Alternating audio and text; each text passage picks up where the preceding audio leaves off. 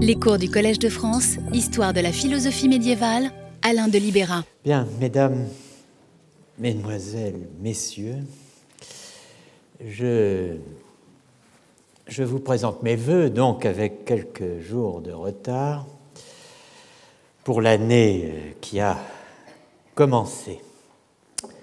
En guise d'étrenne, mais euh, le cadeau euh, est de ceux que connaissent bien les pères de famille, que l'on fait aussi, pour ne pas dire d'abord, à soi-même, en affectant d'en combler une progéniture appelée euh, à devenir, malgré elle, partenaire de jeu. En guise d'étrenne, donc, permettez-moi de vous signaler la parution du cours de 2014-2015, La volonté et l'action est là. 368 pages, donc plus d'une page par jour. Combiné à 5 fruits et légumes par jour, vous voyez ce qu'on peut espérer de la vie. Je reprends donc aujourd'hui le projet de déconstruction de la lecture heideggerienne de l'histoire de la subjectivité, engagé euh, sous le titre latin mi-avéroïste, mi-heideggerien de Destructionis Destructio, où je vous invitais l'an dernier à entendre en guise d'ouverture l'écho euh, dédoublé, redoublé du Tahafut à Tahafut, effondrement de l'effondrement d'Ibn Rushd Averroès, et du Traditionis Traditio, la tradition de la tradition, la transmission de la tradition de Gérard Granel. Il y a toujours dans euh, les disputations médiévales une partie euh, destructive, une pars destruens, et une partie constructive, une pars construens, qui, comme l'autorise euh, la notion et le statut de partie, se succèdent en général. La discussion que je veux mener ici mêlera les deux. Je veux dire qu'elle mènera de front les deux tâches de destruction et de construction dans un type de reconstruction propre à la démarche de ce que j'appelle archéologie philosophique. Cela euh, signifie qu'elle passera par une destruction traditionnis, une déconstruction de la déconstruction heideggerienne de la tradition, autrement dit, de la reconstruction heideggerienne de la transmission de la tradition. Cette mise en abîme n'est pas un jeu, elle est le jeu, le jeu de la vérité en son histoire, celui du destin de la vérité, celui de la vérité comme destin, le jeu donc que je veux jouer avec vous cette année, si vous le voulez bien. Nous avions l'an dernier deux interlocuteurs, Heidegger lui-même, mais aussi Michel Foucault, dont la dernière interview, en date du 29 mai 1984, présentait l'auteur de Sein und Zeit des Holzwege et de Kant und das Problem der Metaphysik comme, je cite, le philosophe essentiel qui avait rendu possible sa lecture de Nietzsche. Partant euh, de l'analyse de quelques centigrammes des notes, des tonnes pardon, de notes, n'est-ce pas Expression de Foucault, hein, prises sur Heidegger par le jeune Foucault, donc au début des années 50, 50-52 à mon sens jusqu'en 54, nous avons suivi l'an dernier plusieurs chemins dont certains, tout en ne menant nulle part, selon le propos exprès des Holzwege, nous ont cependant conduit in medias res du point de vue archéologique. Laissant de côté euh, la question de l'homme, du fondement de la métaphysique et de l'ontologie de la finitude, abordé sous l'angle du programme de déracinement de l'anthropologie, formulé par Foucault dans les années 60 en liaison plus ou moins explicite avec la destruction heideggerienne de l'anthropologie philosophique, les thèses du Kantbourg, le livre sur Kant de 1929, et l'interprétation heideggerienne de la question Qu'est-ce que l'homme?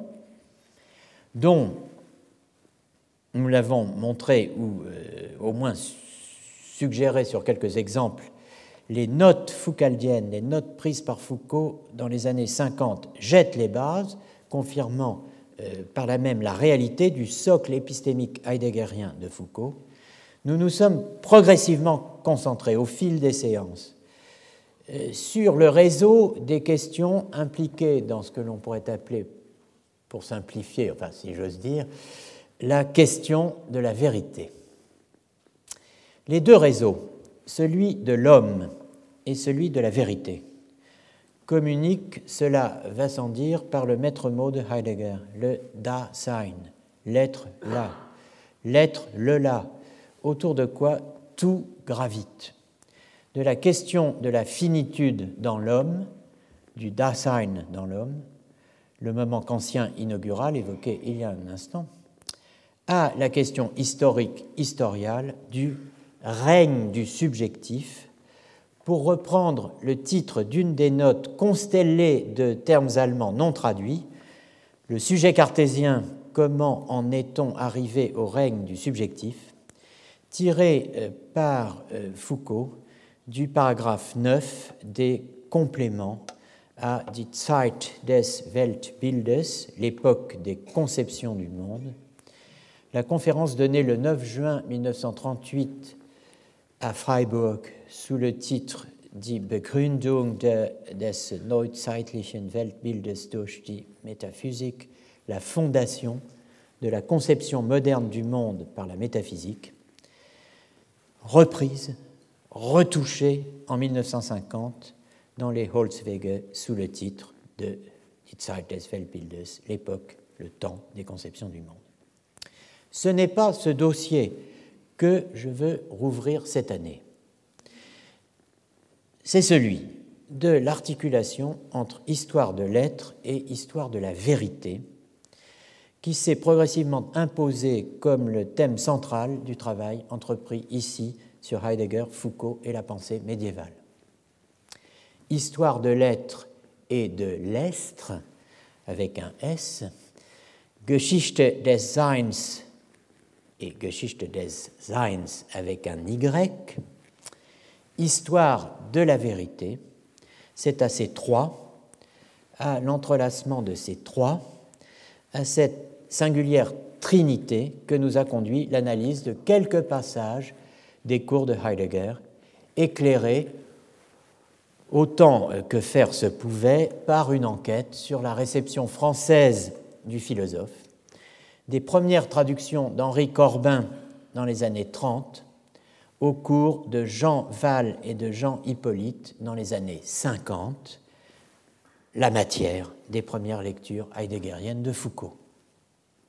Cette enquête nous a également conduit à Henri Biraud, l'auteur d'un article paru en 1951, Existence et vérité, magistrale interprétation de Vom Wesen der Wahrheit, de l'essence de la vérité, dont Jean Hippolyte, succédant à Martial Guéroux au Collège de France sur une chaire intitulée Histoire de la pensée philosophique, a repris le titre, Existence et vérité, dans sa leçon inaugurale du 16 décembre 1963.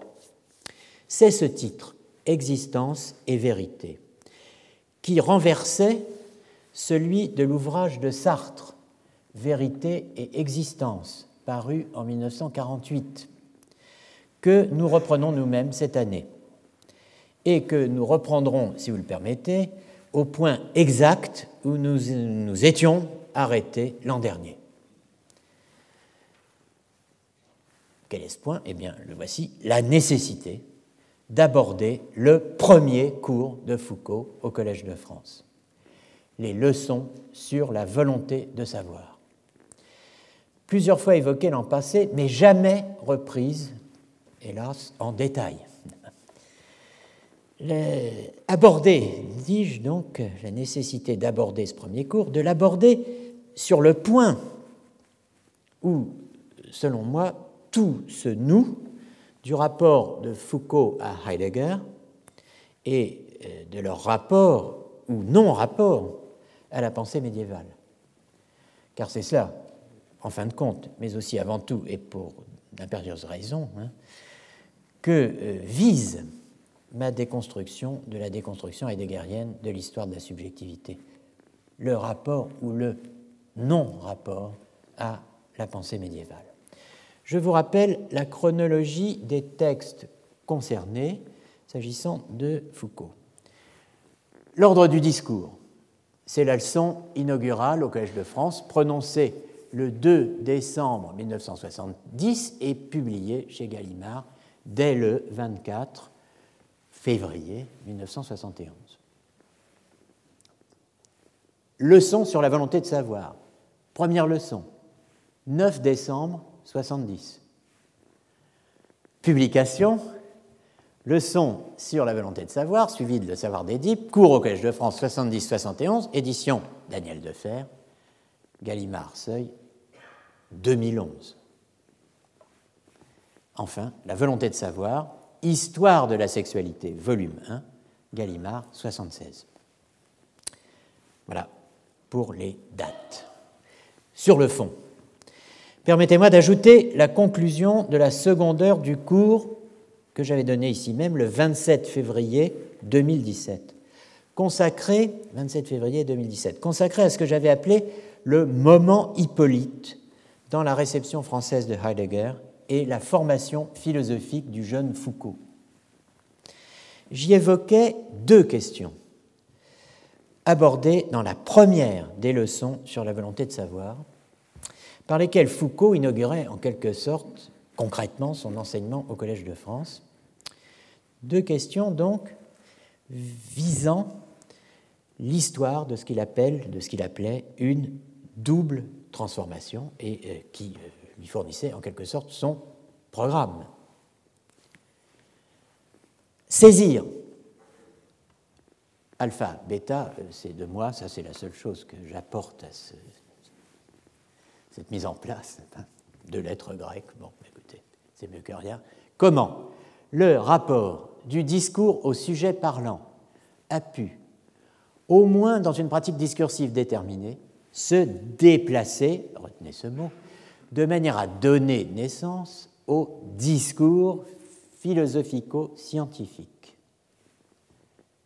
Deuxièmement, bêta, comment les rapports de domination qui jouaient dans les discussions sophistiques ont pu être exclus ou éliminés ou mis entre parenthèses ou peut-être oubliés et réprimés pour donner lieu à un discours apophantique qui prétend s'ordonner à l'être sur le mode de la vérité.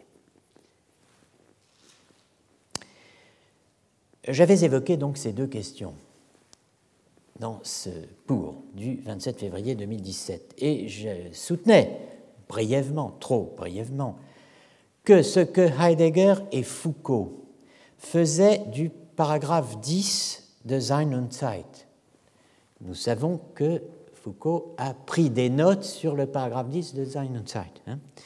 Je soutenais que ce que Heidegger et Foucault faisaient du paragraphe 10 de Sein und Zeit, autrement dit de l'apopheinestai, le verbe grec signifiant amener au jour, faire voir, manifester, J'y soutenais donc que ce que Heidegger et Foucault faisaient du paragraphe 10 de Sein und Zeit avait une importance capitale car cela commandait leur approche de la question de la vérité. Autrement dit, la question de la vérité, c'est la question du sujet et du lieu de la vérité, et au-delà, celle de la certitude. J'y soutenais que cela, ce qu'il faisait, dans et du paragraphe 10 de Sein und Zeit, conduisait ou non au Moyen Âge puis à Descartes, et éventuellement, par effet retour, de Descartes à la période dite par Heidegger antico-médiévale, mais, mais aussi et surtout, et c'est là qu'il faut être attentif, à la distinction entre être vrai, dire vrai et tenir pour vrai. Crucial dans l'appréciation du rapport entre Foucault, Heidegger et la pensée médiévale. Être vrai, dire vrai, tenir pour vrai.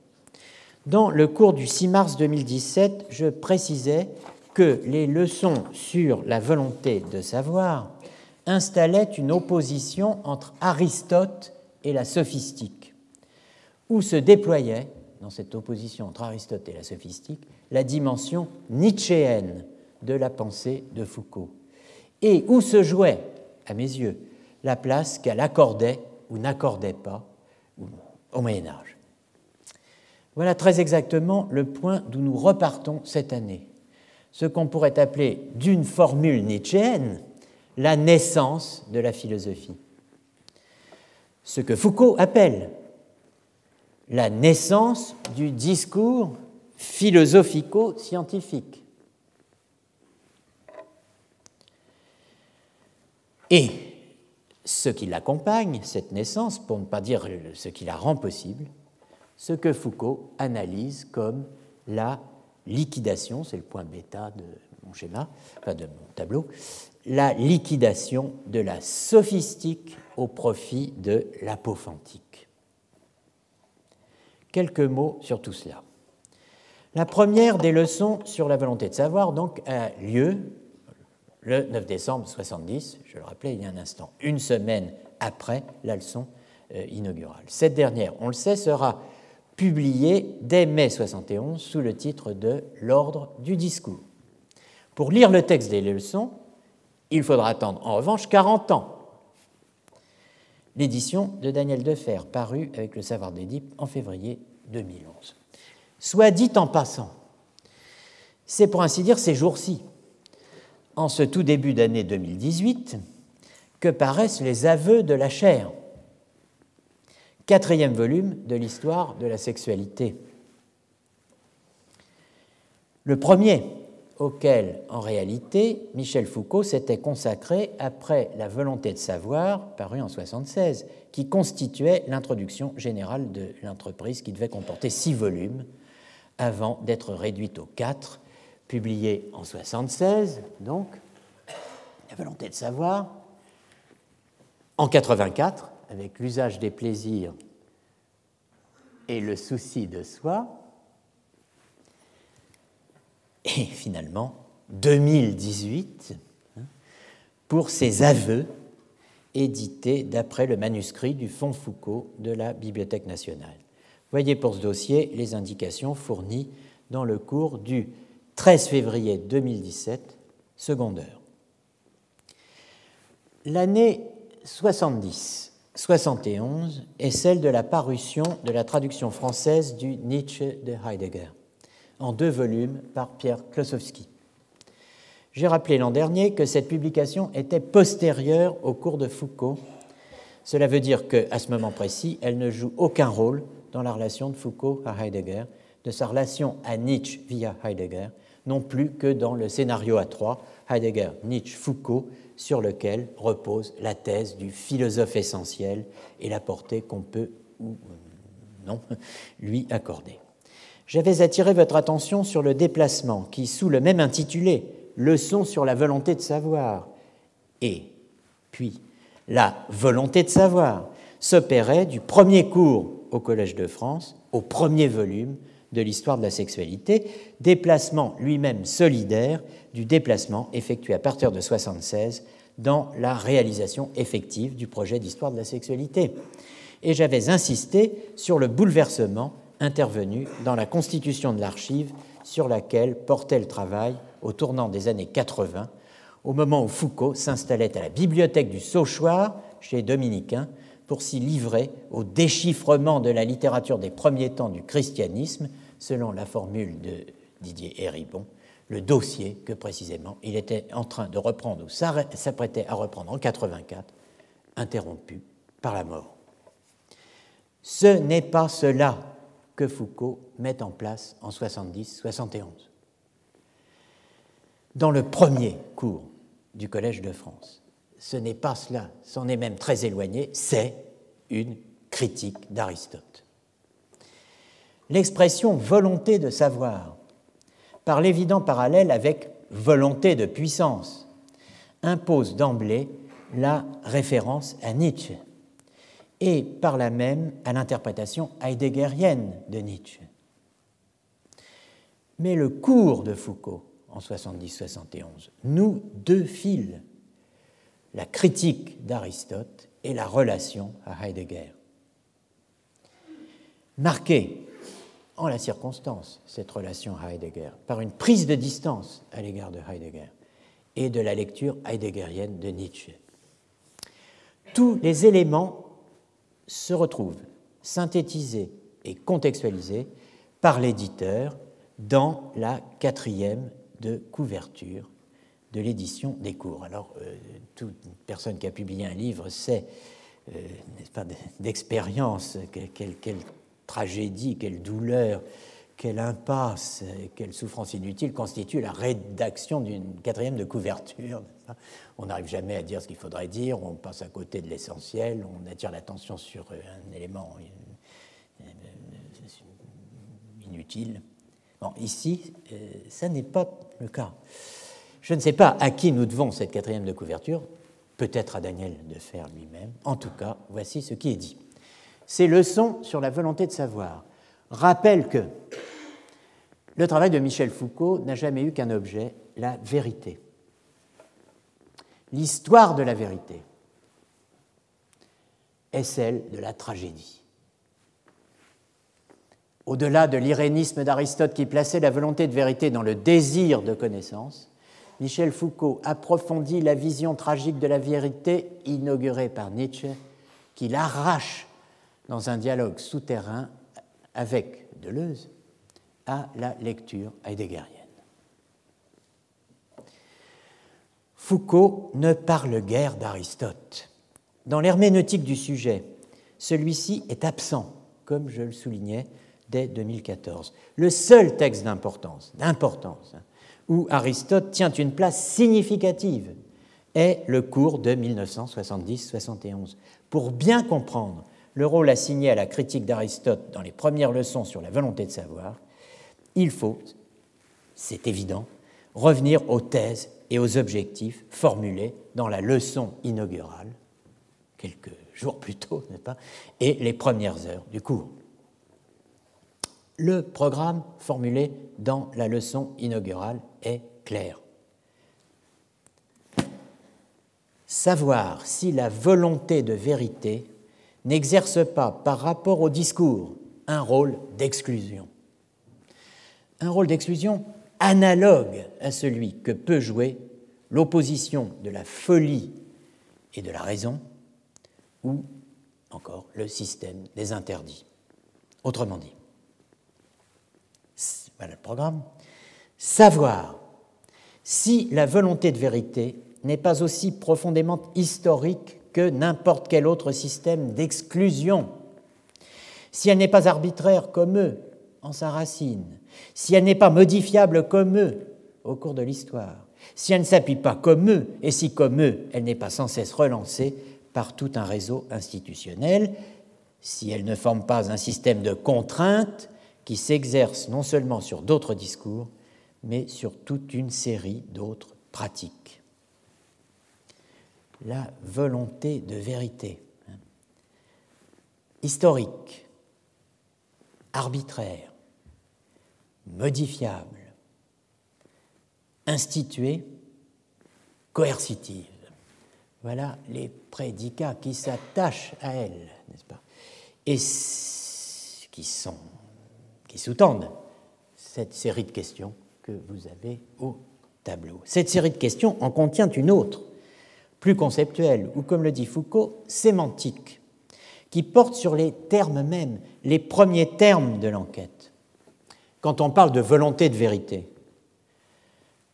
parle-t-on de la volonté qui choisit le vrai contre le faux, ou d'une volonté plus radicale qui pose et impose le système vérité-erreur? Autre question sémantique. Que faut-il entendre par volonté? Quelle différence faire entre cette volonté et ce qu'on entend par désir, dans des expressions bien connues comme désir de connaissance ou désir de savoir Volonté de vérité, désir de savoir. Résoudre ces questions sémantiques suppose de réaliser le programme de recherche. La réponse viendra au bout du parcours. Quand, dit Foucault, je cite, on aura replacé le jeu de la vérité dans le réseau des contraintes et des dominations. En ce premier cours, Foucault affecte d'ignorer la réponse, mais il sait où le conduisent ses pas, à une révélation prévisible et attendue, et en un sens inéluctable, celle de ce qu'il appelle, d'un terme qui fera Flores, la violence de la vérité. Plus précisément, la violence du système du vrai et du faux. Plus précisément encore, la violence du système qui, je cite, produit la vérité par, je cite toujours, le jeu d'une falsification première et toujours reconduite qui pose la distinction du vrai et du faux. C'est la thèse la plus célèbre, la plus contestable, la plus contestée des leçons de 70-71, celle qui nous concerne ici le plus directement et dont je ne retiens pour l'instant que la version light, euh, la version allégée, la, euh, que voici, la production de la vérité, euh, laissant de côté donc volontairement l'idée que cette production repose sur une falsification première. Euh, la production de la vérité, l'opposition du vrai et du faux, le partage du vrai et du faux, forment ce que Foucault appelle un système d'exclusion, qui, avec d'autres, comme l'interdit ou l'opposition raison des raisons, mais plus radicalement que, vise, je cite, à contrôler et à organiser la production, l'événement du discours dans la société. Ce partage violent, exclusif, je veux dire qui exclut, du vrai et du faux, ce partage du vrai et du faux qui régit la volonté de savoir, ce système d'exclusion qui porte la volonté de savoir en tant qu'elle exerce elle-même un rôle d'exclusion sur le discours, eh bien, cela a une histoire car, dit Foucault, le système du vrai et du faux institutionnellement contraignant, d'abord et avant tout, est, je cite, historiquement modifiable. C'est sur ce terrain, celui de l'histoire du partage violent, de la violence du partage du vrai et du faux, que nous retrouvons les thèmes qui nous intéressent. Le premier et le plus important, l'opposition entre opération sophistique et opération apophantique, mais aussi tous ceux qui portent ce thème et lui donnent chair. Les protagonistes de l'intrigue, Platon, Aristote, la sophistique, la naissance de la philosophie, Nietzsche lui-même. Ce qui veut dire aussi la confrontation des modèles aristotéliciens et nietzschéens de la vérité, et l'incluant celle du modèle d'interprétation de Nietzsche mis en œuvre par Foucault. Heideggerien, ou au contraire, arraché à Heidegger grâce, je cite, au dialogue souterrain avec Deleuze, allégué dans la quatrième de couverture de l'édition du cours. C'est là aussi, sur ce terrain, l'histoire du partage violent, de la violence du partage du vrai et du faux, c'est là que nous allons retrouver la critique de Foucault par Jacques Bouvresse. C'est là, enfin, que nous attend, caché, soustrait au regard, effacé d'avance, l'absent, le grand absent de l'histoire foucaldienne, la philosophie médiévale. Il va nous falloir encore un peu de temps pour le retrouver, cet absent. Commençons donc sans plus tarder. Il y a un événement qui, en quelque sorte, signe un avant et un après dans ce qu'on pourrait appeler avec Foucault, on va voir en quel sens, une histoire de la vérité. Un événement dont Foucault rend compte de manière précise, qui coïncide avec la naissance de la philosophie à l'époque de la tragédie grecque, pour reprendre le titre de Nietzsche, qui la rend possible, cet événement, qui, cette naissance, donc, euh, euh, qui lui donne forme et euh, qui implique à la fois la figure du sophiste de Platon et d'Aristote.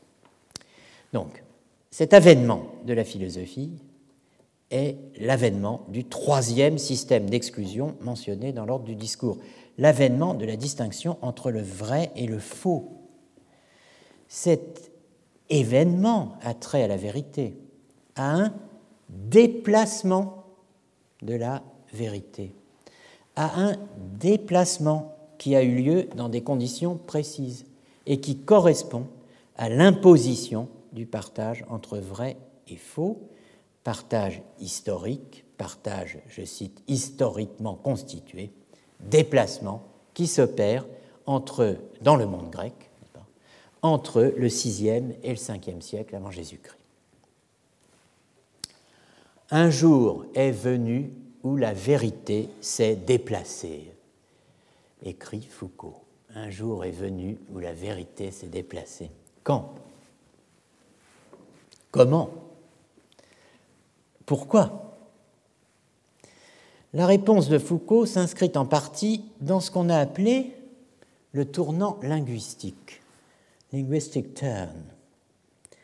David Simonetta rappelait ici même, dans un colloque sur l'histoire et les historiens des idées, tenu au Collège de France en mai 2016, vous pouvez retrouver en ligne sur le site du Collège, David Simonetta rappelait que Foucault avait lu un grand nombre de textes anglophones relevant de la philosophie dite analytique, un grand nombre de textes de ceux que Foucault appelle lui-même les, analystes anglais, et euh, qui touchent à ce qu'on appelle la philosophie du langage, la pragmatique, la théorie des actes de langage. Ce qui est intéressant, c'est que, en plein tournant linguistique, ce que Foucault cherche et trouve chez les analystes anglais, c'est, contre toute attente, le moyen de traiter non linguistiquement du langage, ou plutôt des énoncés. Maître mot de l'archéologie du savoir, que son présentateur au Collège de France, Jules Vimin, peine à saisir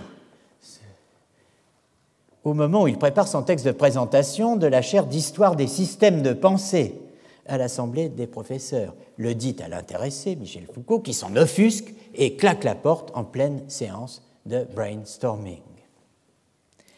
Il faudra, raconte Didier Ribon dans une savoureuse page euh, de sa biographie de Foucault, il faudra une cérémonie de réconciliation pour que les deux hommes puissent se remettre au travail et que Villemin termine son rapport. Bon, j'ai beaucoup insisté l'an dernier sur les lectures heideggeriennes de Foucault. Il faut, pour mieux comprendre ce qui rassemble et sépare Foucault et Heidegger au début des années 70, faire place, toute leur place, à ces analystes anglais que Foucault lit après la publication des mots et des choses et évidemment, il faut faire toute sa place à ce qu'il dit trouver dans ses auteurs. On peut citer ici la lettre à deux fers de mai 1967, que je place sous le titre, n'est-ce pas, d'une phrase de Foucault dans cette lettre Les analystes anglais me réjouissent assez. Pourquoi? Ils permettent bien de voir comment on peut faire des analyses non linguistiques d'énoncés. traiter des énoncés dans leur fonctionnement.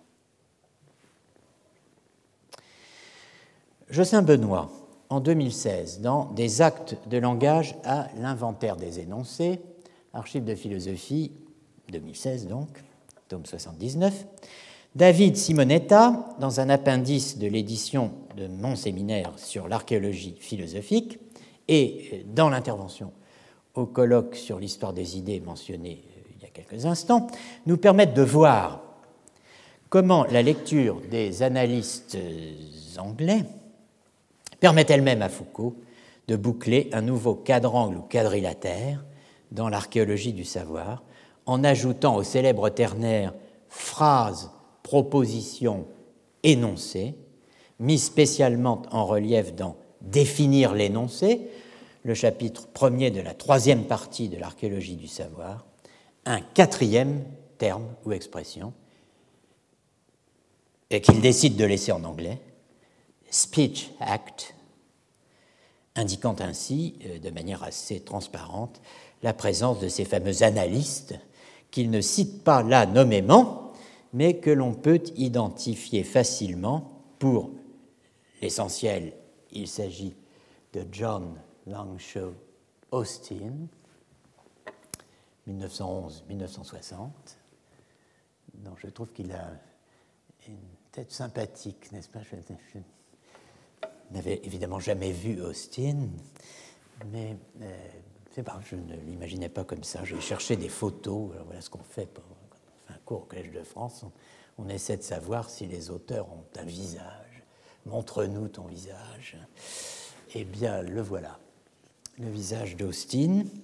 Bon, il s'agit donc d'Austin, mais euh, évidemment aussi de Searle. John Rogers Searle Searle, qui figure en tout cas dans les notes de lecture de euh, la boîte analysée par David Simonetta, qui contient, euh, du Fonds Foucault de la Nationale, hein, qui contient une fiche intitulée Propositions et sentences, écrite à partir de l'article de John Searle, What is a Speech Act, où Foucault s'intéresse à la distinction établie par Searle dans la troisième partie de son article entre le niveau de la proposition et celui de l'acte illocutoire,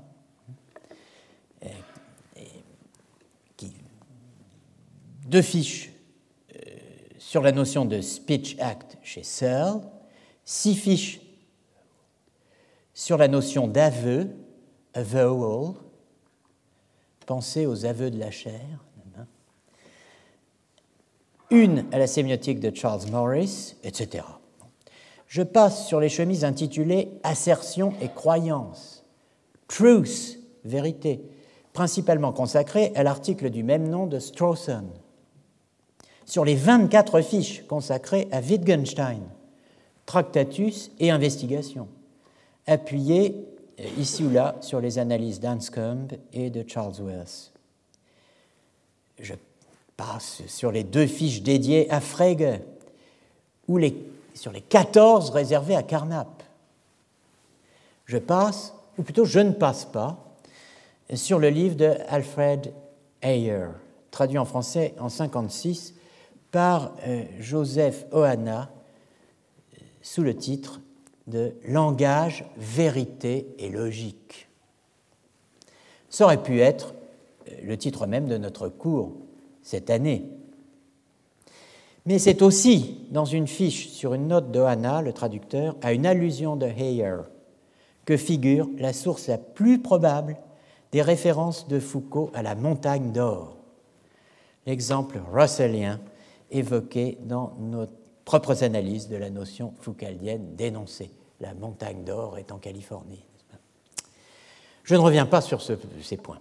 Je veux seulement attirer votre attention sur le fait que les fiches de lecture accumulées par Foucault dans la bibliothèque de Gérard Deledal, 1921-2003, le grand traducteur de Peirce et de Dewey, durant son exil tunisien de 67-68, il y a 50 ans.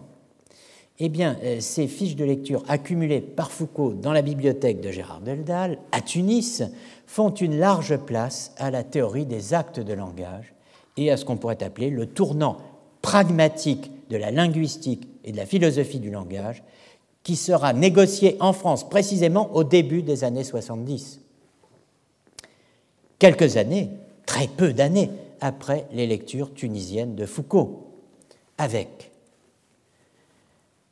la traduction de How to Do Things with Words, un texte de 62, les idées qui sont consignées remontant à 39 et ayant fait l'objet d'un article en 46, puis de conférences euh, à la BBC, avant d'être prononcées sous la forme de conférences données à Harvard en 55. Bon, mais How to Do Things with Words, le grand livre de Austin, est traduit donc en 70, en 70 par Gilles Lannes sous le titre Quand dire, c'est faire. Deuxièmement, il y a la traduction du livre de Searle, le livre de Searle, pas l'article, le livre Speech Acts de 69 par Hélène Pochard chez Hermann en 72 sous le titre Les actes de langage, essai de philosophie linguistique avec une préface d'Oswald Ducrot. Tous deux, Austin et Searle, sont relayés par Ducrot lui-même avec Dire et ne pas dire, 1972, puis François Recanati avec La transparence et l'énonciation pour introduire à la pragmatique, seuil 79, encore un mot d'excuse, très bel article de 79, et Les énoncés performatifs, édition de minuit, 82. Je n'oublie pas, euh, je considère, si vous voulez, que euh, Ducrot et Recanati sont, d'une manière ou d'une autre, hein, euh, une source, même si je sais que ce terme n'est pas foucalien, disons qu'ils appartiennent au champ de présence euh, des euh, analyses du cours sur le gouvernement de soi et des autres de Foucault. J'en suis convaincu. Mais bon, je n'oublie pas non plus, aux confins de l'anthropologie, de la linguistique et des sciences dites aujourd'hui cognitives, Dan Sperber, qui publie dès 68 une critique du structuralisme en anthropologie dans un des volumes de Qu'est-ce que le structuralisme? Le collectif dirigé par François Val. Anthropologie, linguistique, philosophie du langage, théorie des speech acts, voilà ce que l'on retrouve dans l'analyse de la distinction et ou de l'opposition du vrai et du faux comme système d'exclusion dans la première leçon sur la volonté de savoir, et que l'on verra revenir une fois encore dans le cours de 82-83, où Foucault revisite l'événement inaugural analysé au début du parcours qu'il engageait ici même en 1971. Voyons ces éléments se combiner. Voyons le quadrangle à l'œuvre dans la mise en récit. Allons à l'événement. En clair, au VIe siècle avant Jésus-Christ, un discours vrai était un discours prononcé par qui en avait le pouvoir selon un certain rituel pour exercer une certaine fonction, comme par exemple dire la justice. Mais un jour est venu où la vérité s'est déplacée. Quelle vérité? D'où cela et vers quoi? La réponse de Foucault tombe, qui combine le langage de l'anthropologie et celui mi-linguistique, mi-philosophique des actes de langage. Il fut un temps où, dit Foucault, la vérité la plus haute, c'est une citation, hein, résidait dans ce qu'était le discours ou dans ce qu'il faisait. Fin de citation. Mais ce temps n'a eu qu'un temps. La vérité a glissé, je cite, dans ce qu'il disait un jour est venu où la vérité s'est déplacée de l'acte d'énonciation vers l'énoncé lui-même. Un jour est venu où la vérité s'est déplacée de l'acte ritualisé, efficace et juste d'énonciation vers l'énoncé lui-même, vers son sens, sa forme, son objet, son rapport à sa référence. L'événement est historique.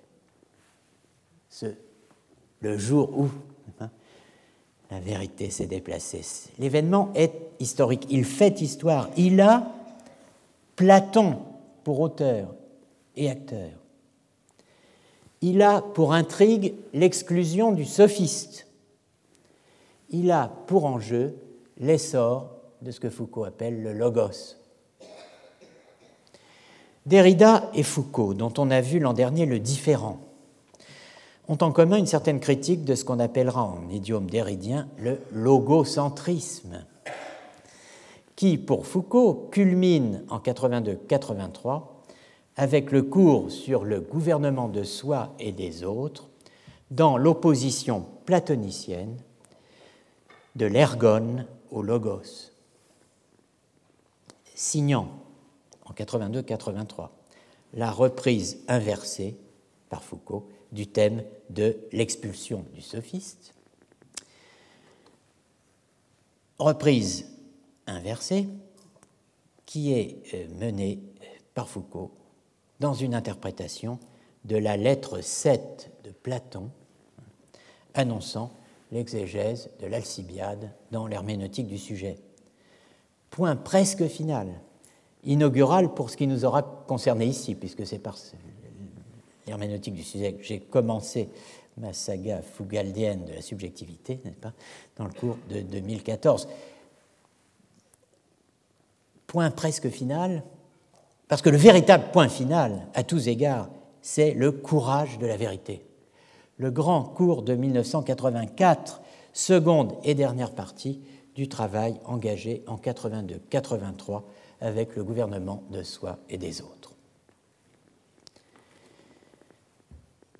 La défiance à l'égard du logos. J'utilise ici le terme le plus neutre, d'autres diraient le rejet du logos. La défiance à l'égard du logos, en, faisant jouer toute la palette sémantique du terme logos, où se rencontrent le latin ratio et l'allemand Grund, autrement dit le jeu de mots qui instaure le rationalisme comme discours du fondement, du principe de raison, du principium redende rationis, du Satz vom Grund, cette défiance à l'égard du logos prend deux formes extrêmes, je parle chronologiquement, chez Foucault, donc euh, puisqu'elles sont extrêmes, l'une initiale, l'autre finale. On a vu l'initiale avec le déplacement de l'acte d'énonciation vers l'énoncé lui-même, opéré par Platon. Et cette formule remarquablement synthétique, la vérité s'est déplacée de l'acte ritualisé, efficace et juste d'énonciation vers l'énoncé lui-même, vers son sens, sa forme, son objet, son rapport à sa référence. On trouverait la finale, le terme final, dans la présentation de ce que le Foucault du gouvernement de soi et des autres, le cours de 82-83, appellera la je cite, dramatique du discours vrai. La dramatique du discours vrai, définie comme l'analyse de ces faits de discours qui montrent comment l'événement même de l'énonciation peut affecter l'être de l'énonciateur. L'événement de l'énonciation affecte l'être, peut affecter l'être de l'énonciateur. Quel énonciateur? L'énonciateur qui a le courage de dire vrai.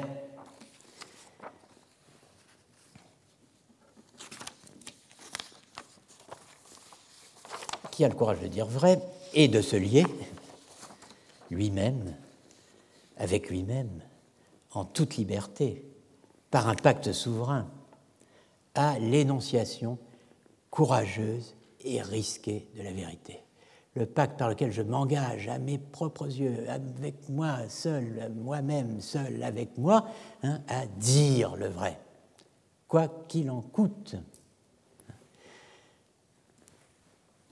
c'est la parésia, la parole de vérité, hein, qui est ici abordée dans le cours, mais euh, voyons ce bel extrait, ce qu'on pourrait appeler, en notant tout ce qu'il peut y avoir de pathétique au mot, la dramatique du discours.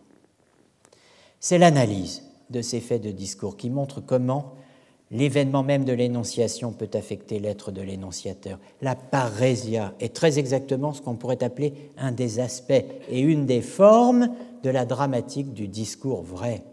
L'analyse de la parésia, c'est l'analyse de cette dramatique du discours vrai qui fait apparaître le contrat du sujet parlant avec lui-même dans l'acte du dire vrai. Où l'on retrouve Platon, qui en quelque sorte se rachète de l'expulsion du sophiste par un retour à la politique, c'est-à-dire au réel de la philosophie, grâce à une certaine entente de la parésia, du dire vrai tel qu'il est présenté dans la lettre 7, ce réel de la philosophie qui se définit politiquement pour le philosophe comme passage du logos à l'ergon, à la tâche ergon qui se définit pour le philosophe comme reconnaissance, je cite, de l'obligation interne de la philosophie comme logos à être en plus ergon, être tâche ou travail, puisque, comme le dit Foucault dans la leçon du 16 février 83, la tâche même de la philosophie est de n'être pas simplement logos, mais aussi ergon. Le philosophe lui-même ne doit pas simplement être logos, discours, seul discours, discours nu, il doit être aussi ergon. Exigence qui soulève la question de ce que Foucault appelle le réel de la philosophie, qu'il définit par la volonté et par l'action de dire vrai en un mot, par l'acte de véridiction qui est la vérité en acte. C'est une thèse, c'est la thèse de Foucault, et elle est très claire. Le réel de la philosophie est la tâche ergon de la philosophie, définie par et ou comme la volonté et ou l'action de dire vrai. Le philosophe lui-même ne doit pas simplement être logos, discours seul, discours nu, il doit être aussi ergon. Hein.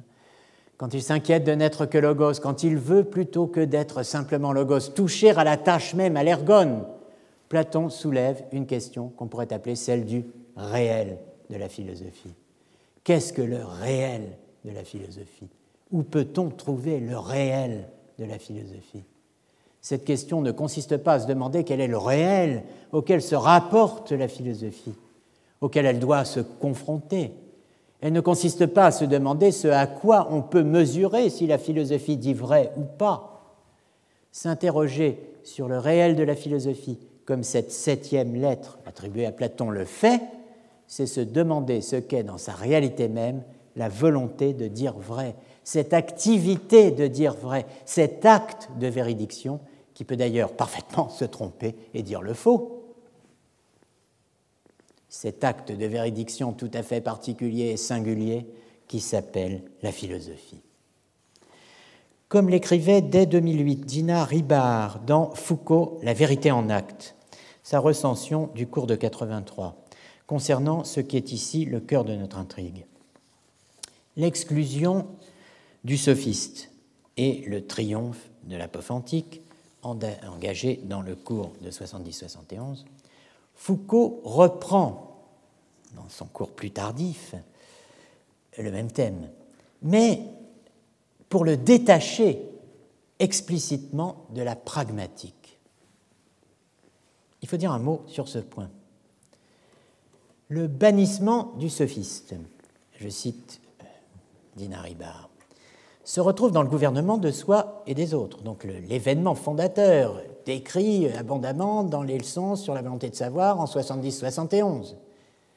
Eh bien, il se retrouve dans le gouvernement de soi et des autres, lorsque Foucault revient à la fin du cours sur l'opposition platonicienne entre rhétorique et philosophie.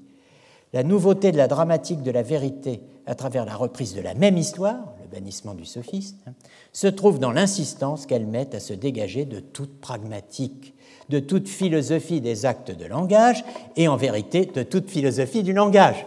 Mais après dix ans, ben, on prend le chemin inverse, opposé. La parésia n'est pas le performatif. À la place, ce sont les conditions d'une réflexion sur le discours comme événement, comme faire, comme action nécessairement située qui sont mises en place. On lira dans ce sens les propositions sur le réel de la philosophie, que viens de vous lire en partie, sur le discours philosophique comme tâche, ergon, et non pas comme simple logos. Ergon, maître mot du cours de 82-83, est rendu de trois manières par Foucault. Tâche, travail, action. Le titre du cours, Le gouvernement de soi et des autres, est celui du livre que j'y ai insisté l'année dernière, Foucault comptait publier dans la collection des travaux. Lancé en février 83 au Seuil avec François Val et Paul Venn. Je reviendrai plus tard sur cette dimension énergique des cours de 82-83. Pour l'instant, je veux m'en tenir à ce qui, du logos et de ce que, faute de trouver un mot plus juste, j'appelle la défiance à l'égard du logos, telle qu'elle s'exprime intégralement, inauguralement pardon, dans les leçons sur la volonté de savoir. Je veux donc m'en tenir à ce qui, du logos et de la défiance à l'égard du logos, concerne l'installation de l'opposition du vrai et du faux comme système d'exclusion. Et euh, je veux centré sur le déploiement historique du conflit entre opérations sophistiques et opérations apophantiques. Dans cette histoire, qui en quelques dix ans, des cours de 70-71 au cours de 82-83, mène de Platon à Platon, à ce Platon de l'Alcibiade, déjà revisité tout près du terme du parcours, mais pas encore au terme final, en 81-82, dans l'herméneutique du sujet. Dans cette histoire qui mène de Platon à Platon, je veux insérer la confrontation de Foucault avec Aristote. Car c'est chez Aristote que se met en place la conception logique du logos, dont Foucault fait l'économie. Je veux dire qu'il évacue, n'est-ce pas, ou neutralise dans son propre travail. Conception qu'il faut impérativement confronter à celle de Heidegger, à la lecture heideggerienne d'Aristote, des mêmes textes d'Aristote que ceux qui sous-tendent les textes euh, des leçons de 70-71, si l'on veut poser sur le bon terrain la question du philosophe essentiel. Qu'est-ce que Foucault doit à Heidegger? Conception, enfin, qui, en même temps, par l'utilisation qu'en fait Foucault dans euh, l'opposition qu'il construit avec la sophistique, ouvre sur la dimension pragmatique du champ de présence foucaldien. Et c'est là qu'on retrouve la remarque de Dina Ribard. Le parcours de 70-71 à 82-83 et 84 n'est pas, à mes yeux, une prise de distance à l'égard de la pragmatique. C'en est un nouvel usage philosophique, ou plutôt un nouvel usage de certains de ces concepts, principes et distinctions fondamentales, qui permettent de passer, comme l'écrit Dina Ribard, de la philosophie des actes de langage au langage en acte. Je reviendrai sur cette formule. La permanence même du lexique, du langage théorique, le prouve suffisamment.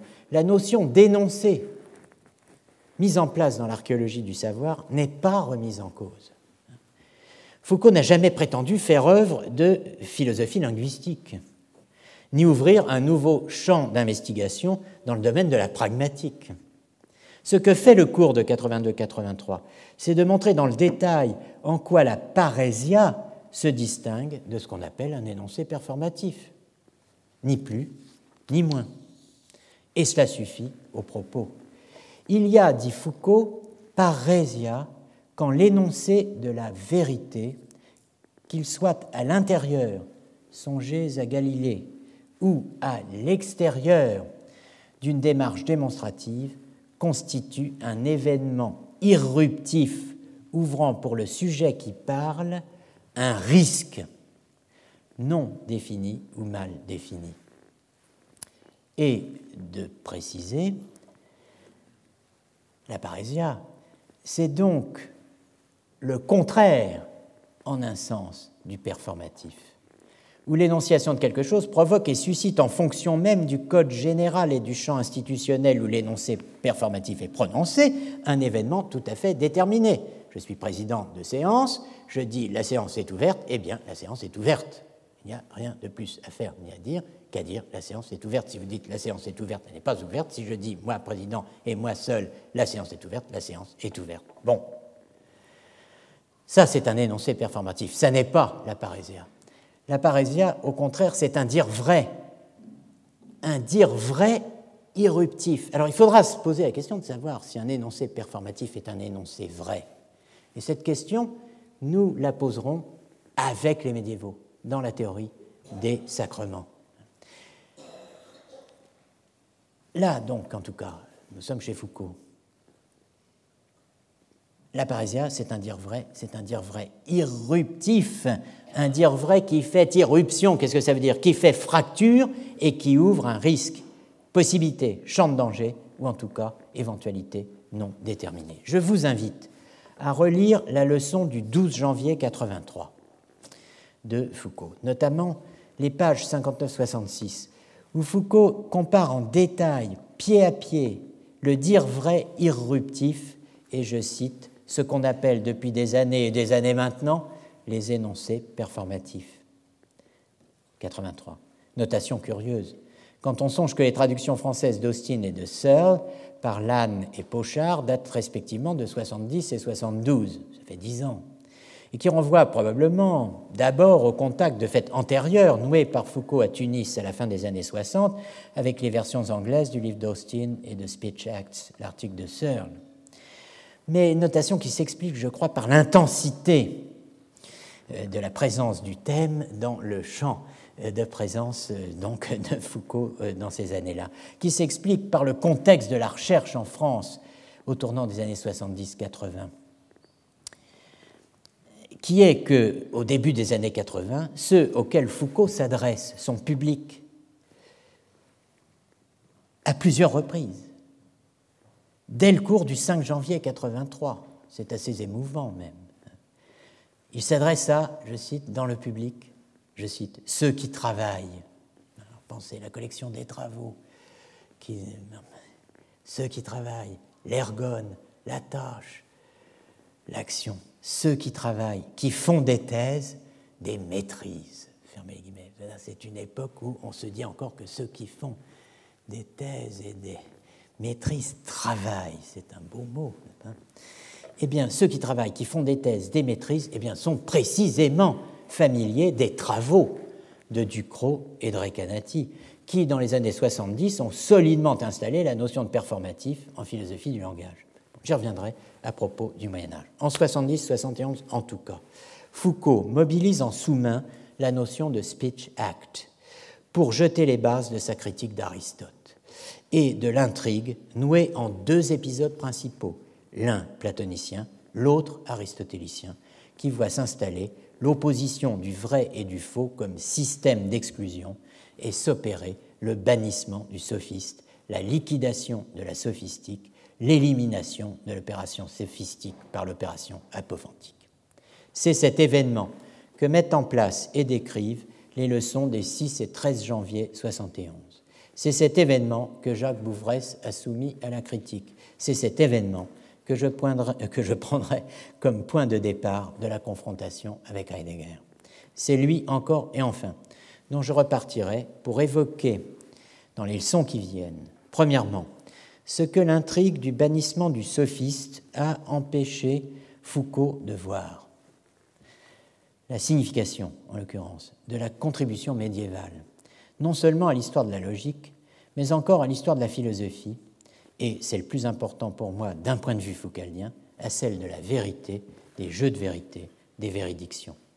Deuxièmement, j'essaierai de montrer ce qui, du fait de cette méconnaissance, a permis, entraîné ou facilité l'importance donnée à l'épisode du bannissement du sophiste au détriment d'autres événements ou d'autres interprétations du même événement. Troisièmement, ce qui reste, c'est le moins que l'on puisse dire, et c'est cela que j'aimerais mettre en évidence aussi et d'abord, ce qui reste fécond pour une histoire de la subjectivité et au-delà pour la philosophie tout court dans la problématique des euh, cours de Foucault au Collège de France, telle qu'elle se construit et se déploie dans le travail effectué de 70, 71 à 84. Voilà ce que j'essaierai de vous montrer euh, en partant donnant comme contrainte de considérer dans son nom entier jusqu'au terme final eh bien, ce parcours qui voit le courage de la vérité subsumer sa supposée violence inaugurale. Euh, on s'arrête 2-3 minutes, 4 euh, minutes, 5 minutes, disons. Reprendre, si vous voulez bien. Oui, c'est assez douloureux quand même de, parler du courage de la vérité en ayant en tête certaines affiches euh, électorales qui fleurissaient sur nos murs il n'y a pas si longtemps, il y a un an exactement. Le courage de la vérité. oui, mais euh, il s'est passé beaucoup de choses depuis l'année dernière. On a eu les faits alternatifs, les fake news, les. Mon Dieu. D'où existence et vérité. On va revenir sur tout ça. J'en viens donc, j'en viens au jour où la vérité s'est déplacée.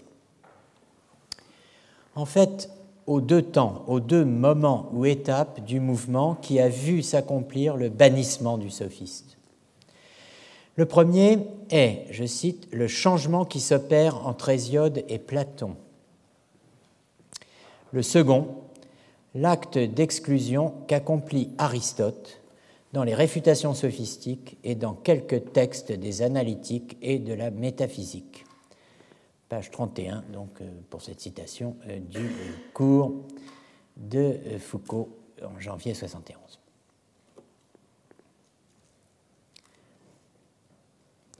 Si la leçon donc, du 6 janvier 71 semblait centrer le propos sur les sophistes comme tels, alors je, précise qu'il y a des références à MS, manuscrits, etc parce que euh, ce cours n'a édité que d'après les notes qui ont été prises manuscritement par les auditeurs. Il n'y a pas d'enregistrement continu, ou en tout cas exploitable, en tout cas exploité. Si la leçon, du 6 janvier 71 semblait centrer le propos sur les sophistes comme tels, je cite, analyser l'apparition puis l'exclusion des sophistes comme événement du savoir qui a donné lieu à un certain type d'affirmation de la vérité et à un certain effet de connaissance, effet de connaissance devenu ensuite forme normative, la démarche effective suivie dans le cours est plus fouillée, qui repose sur une distinction extrêmement intéressante entre le sophiste et le sophisme, qui induit une seconde distinction, en fait une véritable dissociation au cours du processus qui structure la geste du bannissement entre deux opérations distinctes, hein, dissociation entre deux opérations distinctes mais complémentaires, que l'on peut appeler la liquidation d'un côté et euh, l'inclusion de l'autre, n'est-ce pas? Liquidation des sophistes, inclusion des sophismes portés respectivement par et successivement par Platon et par Aristote. L'acte d'exclusion des sophistes est accompli, il est pleinement achevé par Aristote, mais il passe par une inclusion, euh, l'inclusion des sophismes. Geste final du processus qui s'avère en réalité moins inclusif que conjuratoire, puisqu'il s'agit moins d'inclure que, comme on le verra, de conjurer, c'est-à-dire de maîtriser en incluant. La pérennisation du sophisme chez Aristote réalisant l'exclusion du sophiste engagé par Platon. Je reviendrai en détail sur ce point, car c'est dans l'analyse de cette pérennisation que Foucault glisse les quelques remarques qu'il consacre au Moyen Âge analyse qui, en fait, à son tour, reproduit, reconduit, répète un autre geste d'exclusion. Le geste d'exclusion bien efficace, celui-là, opéré depuis Kant à l'égard de la logique médiévale. Je reviendrai donc en détail sur ce point, car c'est dans l'analyse de cette pérennisation du sophisme par Aristote hein, que s'opère euh, et se révèle à nos yeux la pérennisation du diagnostic kantien sur l'histoire de la discipline, excluant tout progrès en ce domaine, n'est-ce pas, entre Aristote et Kant lui-même. Je vous rappelle le célèbre passage de la seconde édition de la critique de la raison pure, qui vaut pour à peu près tout le monde à l'époque moderne. Depuis Aristote, la logique n'a pas eu besoin, écrit euh, Kant, de faire un pas en arrière, à moins que l'on ne regarde comme des améliorations le retranchement de quelques subtilités inutiles, euh, ou une plus grande clarté dans l'exposition de toutes choses qui tiennent plutôt à l'élégance qu'à la certitude de la science. Il est aussi digne de remarque que jusqu'ici, elle n'a pu faire un seul pas en avant et qu'ainsi, selon toute apparence, elle semble arrêtée et achevée. Ce diagnostic kantien a été répété en France par les auteurs qui comptent euh, sur le plan de l'enseignement euh, de la philosophie en France, à savoir Victor Cousin, n'est-ce pas, et euh, recevant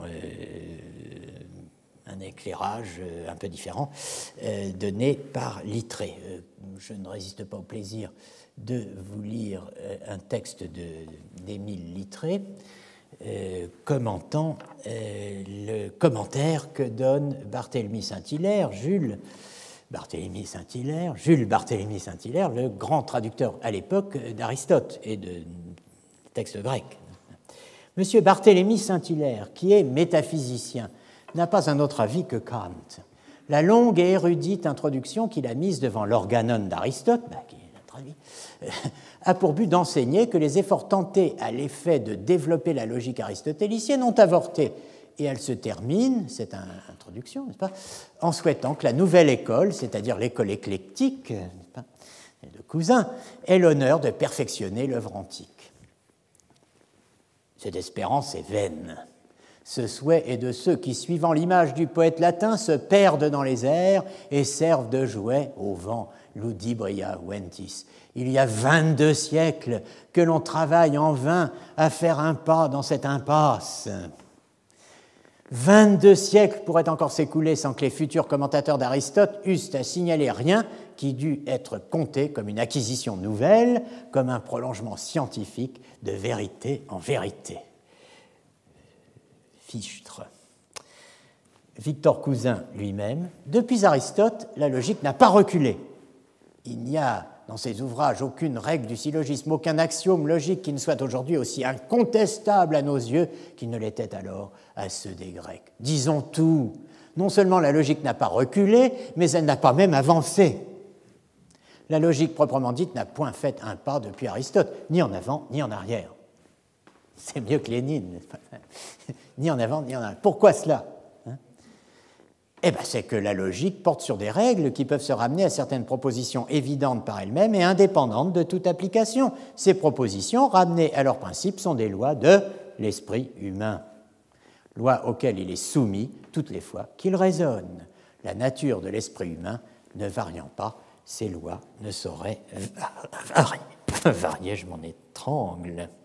Bon, vous l'aurez compris, en m'intéressant à l'exclusion du sophiste et ou des sophismes dans le grand récit foucaldien, c'est l'archéologie d'une autre exclusion que je vise, l'exclusion du Moyen Âge en histoire de la philosophie, et plus précisément dans ce qu'on peut légitimement appeler en soi, et je pense aussi d'un point de vue foucaldien, l'histoire de la vérité.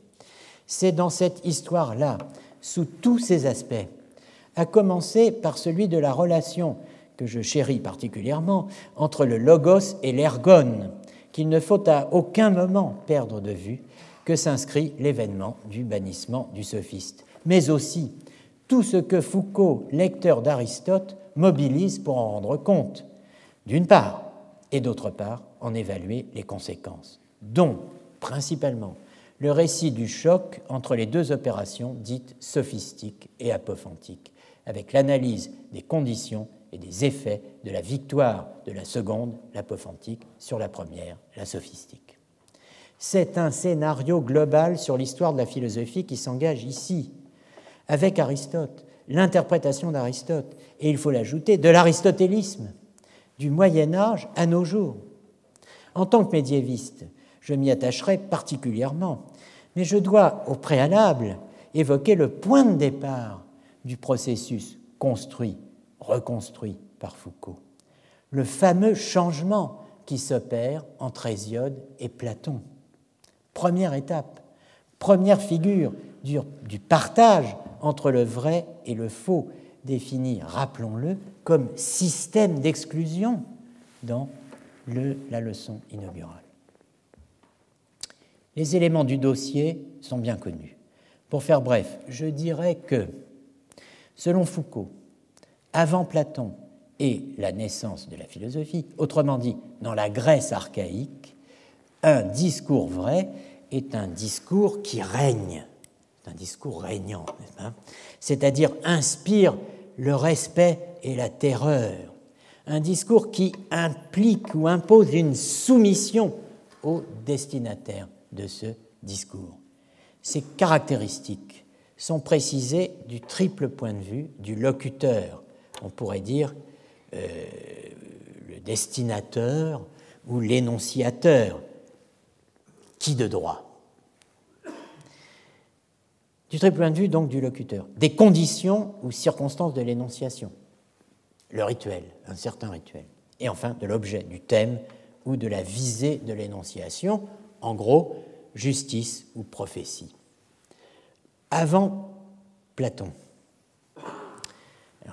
ceci est une citation de Foucault. Chez les poètes grecs du VIe siècle encore, le discours vrai au sens fort et valorisé du mot, le discours vrai pour lequel on avait respect et terreur, celui auquel il fallait bien se soumettre parce qu'il régnait, c'était le discours prononcé par qui de droit et selon le rituel requis. C'était le discours qui disait la justice et attribuait à chacun sa part. C'était le discours qui, prophétisant l'avenir, non seulement annonçait ce qui allait se passer, mais contribuait à sa réalisation, emportait avec soi l'adhésion des hommes et se tramait ainsi avec le destin. Avant Platon, le discours vrai régnait littéralement sans partage. Il n'avait pas de vis-à-vis, il n'avait pas d'opposé, le discours vrai, il n'avait pas de contre-type. À la naissance de la philosophie, le partage s'instaure.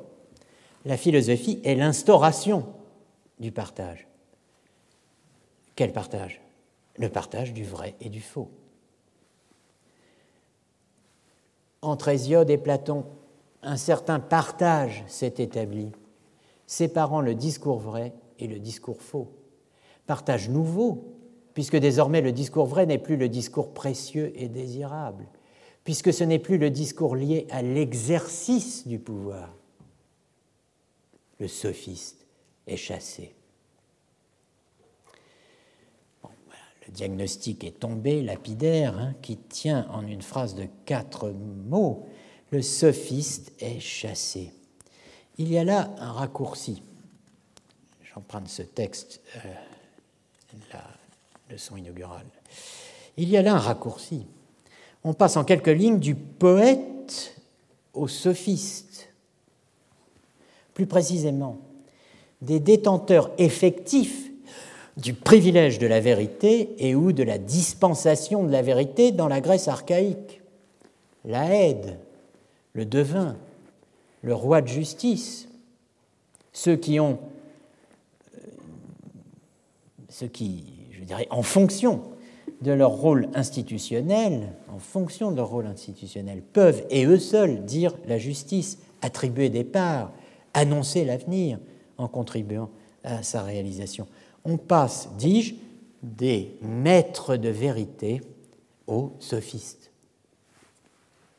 Ce passage s'explique par le fait que, dans son analyse de la relation du philosophe au sophiste, Foucault déplace sur le personnage du sophiste un élément central de l'analyse de la fonction du poète dans l'œuvre qui porte en sous-main ses analyses.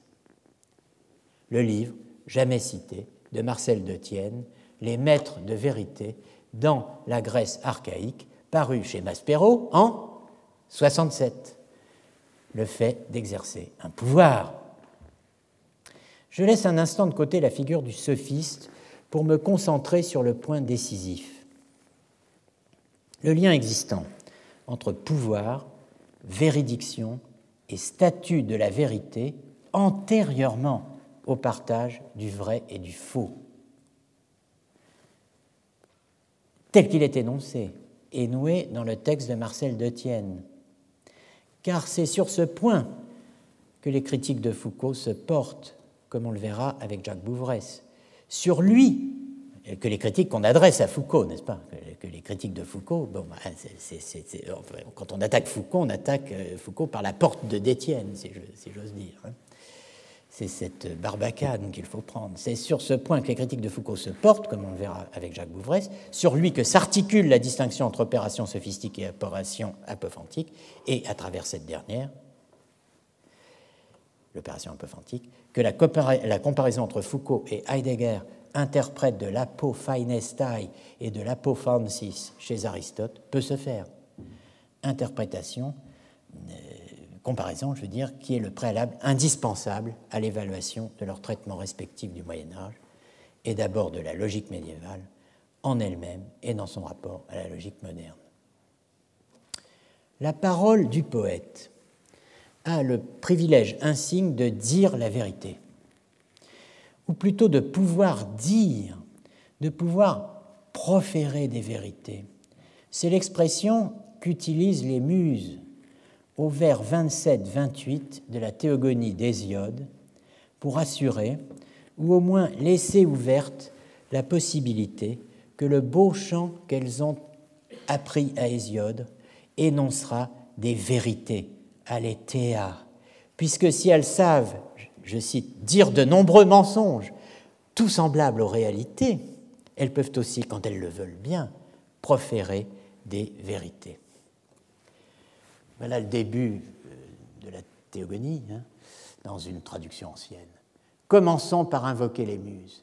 Jadis, elles enseignèrent à Hésiode d'harmonieux accords, tandis qu'il faisait paître ses agneaux au pied du céleste hélicorne. Ces muses de l'Olympe, ces filles de Jupiter, maîtres de l'Égide, m'adressèrent, voilà, ce langage pour la première fois. Vil pasteur, opprobre des campagnes, vous qui ne vivez que pour l'intempérance. Nous savons inventer beaucoup de mensonges semblables à la vérité, mais nous savons aussi dire ce qui est vrai quand tel est notre désir. Ainsi parlèrent les éloquentes filles du grand Jupiter et elles me remirent pour sceptre un rameau de vert laurier, superbe à cueillir, puis m'inspirant un divin langage pour me faire chanter le passé et l'avenir. Elles m'ordonnèrent de célébrer l'origine des bienheureux immortels et de les choisir toujours elles-mêmes pour objet de mes premiers et de mes derniers chants. Les hellénistes débattent sur la question de savoir si les étumas du vers 27 et les aléthéas, j'ai mis les termes en rouge, du vers 28 sont deux façons de dire la même chose, à savoir des vérités, pareillement opposées au pseudéa ou mensonge. S'il n'y a entre les deux termes qu'une variation poétique, ou s'il y a au contraire une différence entre ce que l'on pourrait appeler des réalités pour les étumas du, verbe, du vers 27 et euh, ce qu'on pourrait appeler donc des vérités pour les aléthéas du vers 28. Quelle signification, s'il y a une différence hein, entre les deux, quelle portée attribuer à cette différence? Je vous renvoie sur ce point à l'article en français de David Arthur Dex réalité et vérité dans la théogonie et les travaux et les jours d'Hésiode. Je dis en français parce que j'ai mis au tableau, pour les personnes qui entendront ça en podcast et qui ne voient pas ce que je vois et que vous voyez et que nous voyons, j'ai mis euh, au tableau une traduction anglaise qui effectivement euh, dit euh, We know how to say many deceptive things looking like genuine things des choses authentiques. But we also know how, whenever we wish it, to proclaim things that are true. Nous savons aussi quand nous le voulons, euh, si nous le souhaitons plus exactement, si, euh, si nous voulons, euh, nous savons comment euh, proclamer des choses qui sont vraies. Donc, hein, des, choses authentiques, des, vraies, des, choses réelles, pas et, des, et, des, choses vraies. Bon, vous trouverez cet intéressant article de Dex euh, dans le numéro de Métis, euh, dans les varias qui suivent un dossier dont je trouve le, titre superbe, présenté par Jean-Louis Labarrière. Avez-vous vu les Érinies J'espère que non. enfin, oui, enfin, j'en sais rien. Je m'en tiens euh, au passage de, de Tienne sur le statut du poète comme maître de vérité décisif pour le la thèse de Foucault. Il faut absolument lire ce très beau texte. Fonctionnaire de la souveraineté ou louangeur de la noblesse guerrière, le poète est toujours un maître de vérité. Sa vérité est une vérité assertorique. Nul ne la conteste, nul ne la démontre. Vérité fondamentalement différente de notre conception traditionnelle, traditio, traditionnis, hein, n'est pas l'accord de la proposition et de son objet, pas davantage l'accord d'un jugement avec les autres jugements. Elle ne s'oppose pas au mensonge. Il n'y a pas de vrai en face du faux. La seule opposition significative est celle d'aletheia et de l'été. L'oubli. À ce niveau de pensée, le poète est véritablement inspiré. Si son verbe se fonde, entendez aussi, sur un don de voyance, et sa parole donc, tend à s'identifier avec la vérité. L'article de Dex, auquel je vous renvoie, permet de comprendre ce qui articule en profondeur mémoire et voyance. Rappelez-vous le vers, m'inspirant un divin langage pour me faire chanter le passé et l'avenir. Hein. J'ajoute que cette articulation n'est pas sans rapport entre mémoire et voyance, avec ce que nous avions nous-mêmes tenté d'expliquer du statut du souvenir et du pressentiment dans le poème de Hölderlin sur le Danube, Der Easter, repris par Heidegger dans son explication de l'ère Innerung, de l'intériorisation qui commémore. Je ne peux m'arrêter sur ce point.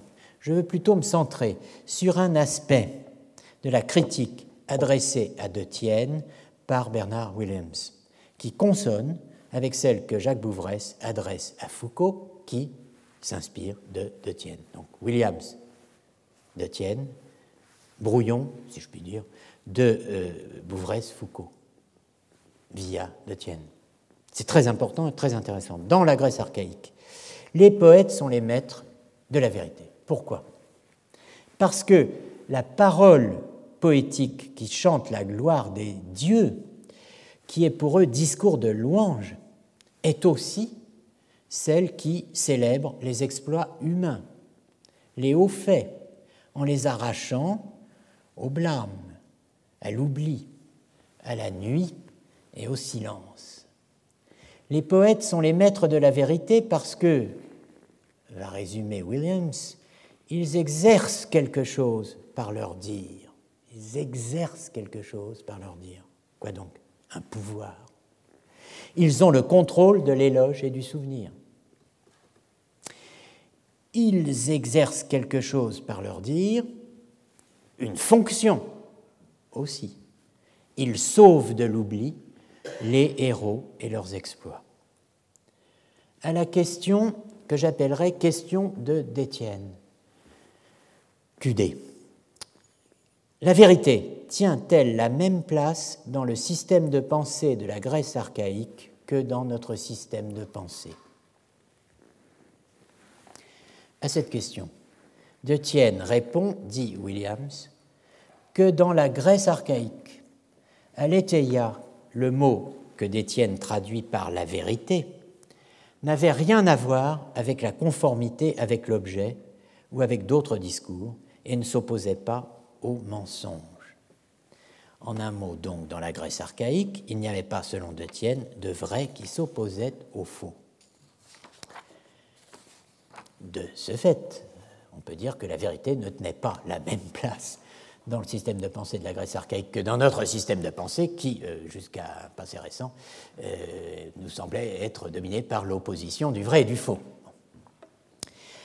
Chez les Grecs, dans la Grèce archaïque, la seule opposition importante était celle donc d'Aletheia et de Léthé, l'oubli, ce qui, selon Williams, conduit très clairement à la conclusion générale de De Tienne, que je note CD, hein, qui est que dans la Grèce archaïque, du fait qu'il n'était pas opposé au faux, il n'y avait rien qui pût se représenter correctement comme le vrai. S'il n'y a pas d'opposition à un faux, il n'y a rien que l'on puisse poser comme étant vrai, puisque le vrai se définit d'être l'opposé du faux. Si vous n'êtes opposé à rien qui relève de l'ordre du faux, eh bien d'aucune façon on ne peut dire que vous êtes vrai en un sens qui se trouve correspondre à ce que nous appelons vrai. Donc, de ce fait, on peut dire que la vérité n'est pas la même place dans le système de pensée de la Grèce archaïque que dans notre système de pensée. Vous retrouvez ici la thèse de Foucault, euh, in nuce, in noce plutôt. Euh, je ne sais plus si je parle italien, grec, bref. Vous retrouvez ici la thèse de Foucault, que je résumais tout à l'heure en disant qu'avant Platon, le discours vrai régnait littéralement sans partage autrement dit sans le partage violent du vrai et du faux instauré par le philosophe. Que veut dire régner sans partage? Si l'on suit la conclusion de Détienne, cela veut dire qu'il faut admettre qu'il existait une vérité, ou plutôt des vérités, avant l'opposition logique du vrai et du faux. Il existait des vérités avant l'opposition logique du vrai et du faux.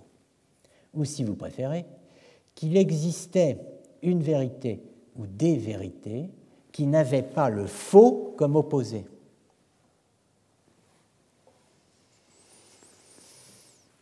Il y a une ambivalence dans l'usage du terme système chez Foucault.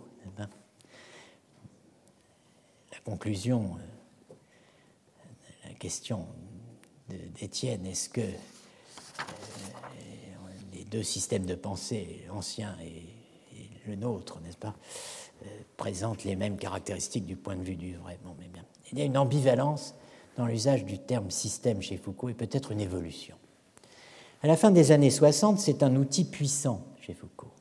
Lisez ou relisez de ce point de vue l'extraordinaire interview parue le 16 mai 66 sous le titre Entretien avec Madeleine Chapsal dans la quinzaine littéraire après la publication des mots et des choses. Deux pages qui scandent la découverte du système de l'opposition entre sens et système.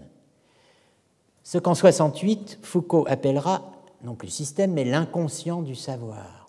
L'inconscient du savoir. Et il y a aussi la critique virulente dans ces deux pages de l'humanisme. Quelques extraits du premier point, je reviendrai plus tard sur l'anti-humanisme. Madeleine Chapsal. Sartre nous avait appris la liberté. Vous nous apprenez qu'il n'y a pas de liberté réelle de penser On pense, répond Foucault, à l'intérieur d'une pensée anonyme et contraignante, qui est celle d'une époque et d'un langage. Cette pensée et ce langage ont leur loi de transformation. La tâche de la philosophie actuelle et d'un certain nombre de disciplines théoriques, c'est de mettre au jour cette pensée d'avant la pensée, ce système d'avant tout système. Il est le fond sur lequel notre pensée libre émerge et scintille pendant un instant. Quel serait le système d'aujourd'hui? J'ai tenté de le mettre au jour partiellement dans les mots et les choses. En le faisant, étiez-vous alors au-delà du système? Pour penser le système, j'étais déjà contraint par un système derrière le système que je ne connais pas et qui reculera à mesure que je le découvrirai, qu'il se découvrira. À la fin du parcours, en 84, dans le courage de la vérité. Foucault prend ses distances, je crois, avec cette notion de système. Dans la recension du cours de 82-83, à laquelle je faisais allusion tout à l'heure, Dina Ribard écrit L'essentiel dans ce cours, où il apparaît pleinement, résolument et délibérément comme philosophe, l'essentiel se situe dans l'élan que la réflexion sur le courage de la vérité réussit à prendre hors de l'histoire des systèmes de pensée vers une autre histoire possible, celle-ci sans clôture, une histoire de la pensée, de la parole, de la vérité en acte. Comment passe-t-on du sujet anonyme, le système anonyme sans sujet, la pensée anonyme, le savoir sans sujet, le théorique sans identité, célébré dans l'entretien avec Chapsal, comment passe-t-on de cela, de ce sujet anonyme, au courage de la vérité? C'est ce qu'il nous faut voir ici. C'est ce qui porte toute notre entreprise. On passe de l'un à l'autre par la notion de véridiction, où se rencontrent précisément, dans une sorte d'unité qui reste à saisir, les trois histoires de la pensée, de la parole et de la vérité en acte. Revenons sur la conclusion de De Tienne et la critique de Williams. Le titre du livre où elle figure est Vérité et véracité. Son sous-titre Essai de généalogie. Vérité, véracité, véridiction. Il y a là une sorte de ternaire que nous allons plus d'une fois retrouver à l'œuvre. Nous avons l'an dernier, dans le cours du 13 mars 2017, évoqué la question de la pars secunda secunde de la somme de théologie, ou traitant la question de savoir si la vérité peut être une vertu. Thomas d'Aquin distingue deux sens de vérité. La vérité du locuteur, ou véracité, ou erakitas, qui est un habitus, une disposition de l'agent, et celle du discours ou de la chose, veritas, à savoir 1. L'adéquation de l'intellect ou du signe à la chose intelligée ou signifiée, correspondant à l'une des deux définitions médiévales de la vérité correspondance, adequatio intellectus ad rem, adéquation de l'intellect à la chose, où l'intellect est l'intellect humain. Et 2 l'adéquation de la chose à sa règle, à son modèle ou à sa norme, correspondant à l'autre définition médiévale, adéquatio rei ad intellectum, adéquation de la chose à l'intellect ou à la pensée, où l'intellect est l'intellect divin. Cette seconde adéquation étant celle qui en réalité, ontologiquement, fonde la première, la véridiction foucaldienne vient compléter le dispositif de la véracité et sur des bases nouvelles. Bernard Williams, loin s'en faut, n'est pas un adversaire de Foucault. Sa définition de la généalogie fait penser à la définition kantienne de l'archéologie philosophique, avec une citation de Foucault en prime, tirée de Nietzsche, La généalogie, l'histoire, l'hommage à Jean Hippolyte, publié en 71, où Foucault oppose généalogie et recherche de l'origine, thème antidéridien et en un sens anti-heideggerien. Voici le texte de Williams. Une généalogie est une narration qui tente d'expliquer un phénomène de civilisation en décrivant comment il est apparu ou comment il aurait pu apparaître ou comment on pourrait imaginer qu'il eût pu apparaître. On est très proche de l'archéologie philosophique de Kant une partie de la relation est faite, alors dans le livre Vérité et Véracité, est faite d'histoires réelles, laquelle, dans une certaine mesure, doit viser à être, comme le disait Foucault, grise, méticuleuse et patiemment documentaire. Vous reconnaissez donc le, célèbre passage de, euh, du texte publié en hommage à Jean Hippolyte, Nietzsche, La généalogie histoire. Donc l'objectif, ou plutôt le sujet du livre de Williams, a trait aux vertus aux pratiques de la véracité, aux idées qui les accompagnent, bref à tout ce qui traduit le souci de dire la vérité, en un sens double, dire la vérité aux autres, et d'abord, pour ce faire, pour pouvoir dire la vérité à quelqu'un, n'est-ce pas, être à même de distinguer la vérité de l'erreur. Quel rapport y a-t-il entre une histoire de la véracité et une histoire de la vérité? Les deux sont liés, mais elles ne se confondent pas. Faire une histoire des véridictions, comme prétend le faire Foucault, quand il s'auto-présente en 80 en présentant son travail sous la bannière d'une histoire critique de la pensée, c'est peut-on être tenté de dire, réduire la seconde, c'est-à-dire l'histoire de la vérité, à la première, l'histoire de la véracité, pour ne pas dire confondre véracité et vérité. C'est sur ce terrain que portent les critiques adressées à Foucault, comme on le verra bientôt. Pour ce qui est de céder la thèse d'Étienne, qui joue un rôle fondamental dans la mise en place du dispositif foucaldien, la critique de Williams est à la fois simple et radicale. C'est au niveau de la question d'Étienne, QD, que le bas blesse. Entendez que la question de Détienne est mal posée. Entendez qu'elle est à elle-même sa propre réponse. Arrêtons-nous un instant sur ce point. Williams soutient un principe simple, un principe de traduction-interprétation.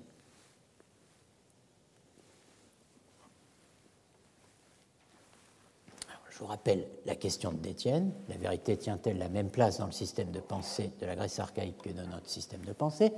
Je vous rappelle la conclusion de Détienne, du fait qu'il n'était pas opposé au faux, il n'y avait rien qui puisse se représenter correctement comme le vrai. Et voici maintenant le principe de traduction-interprétation de Williams mis en œuvre pour contrer ce dispositif de Détienne. Si nous traduisons à bon escient un mot ancien par vrai, et si nous interprétons à bon escient des passages de grec ancien qui font référence à la vérité, les termes en question doivent, dans une large mesure, jouer le rôle que la vérité joue dans notre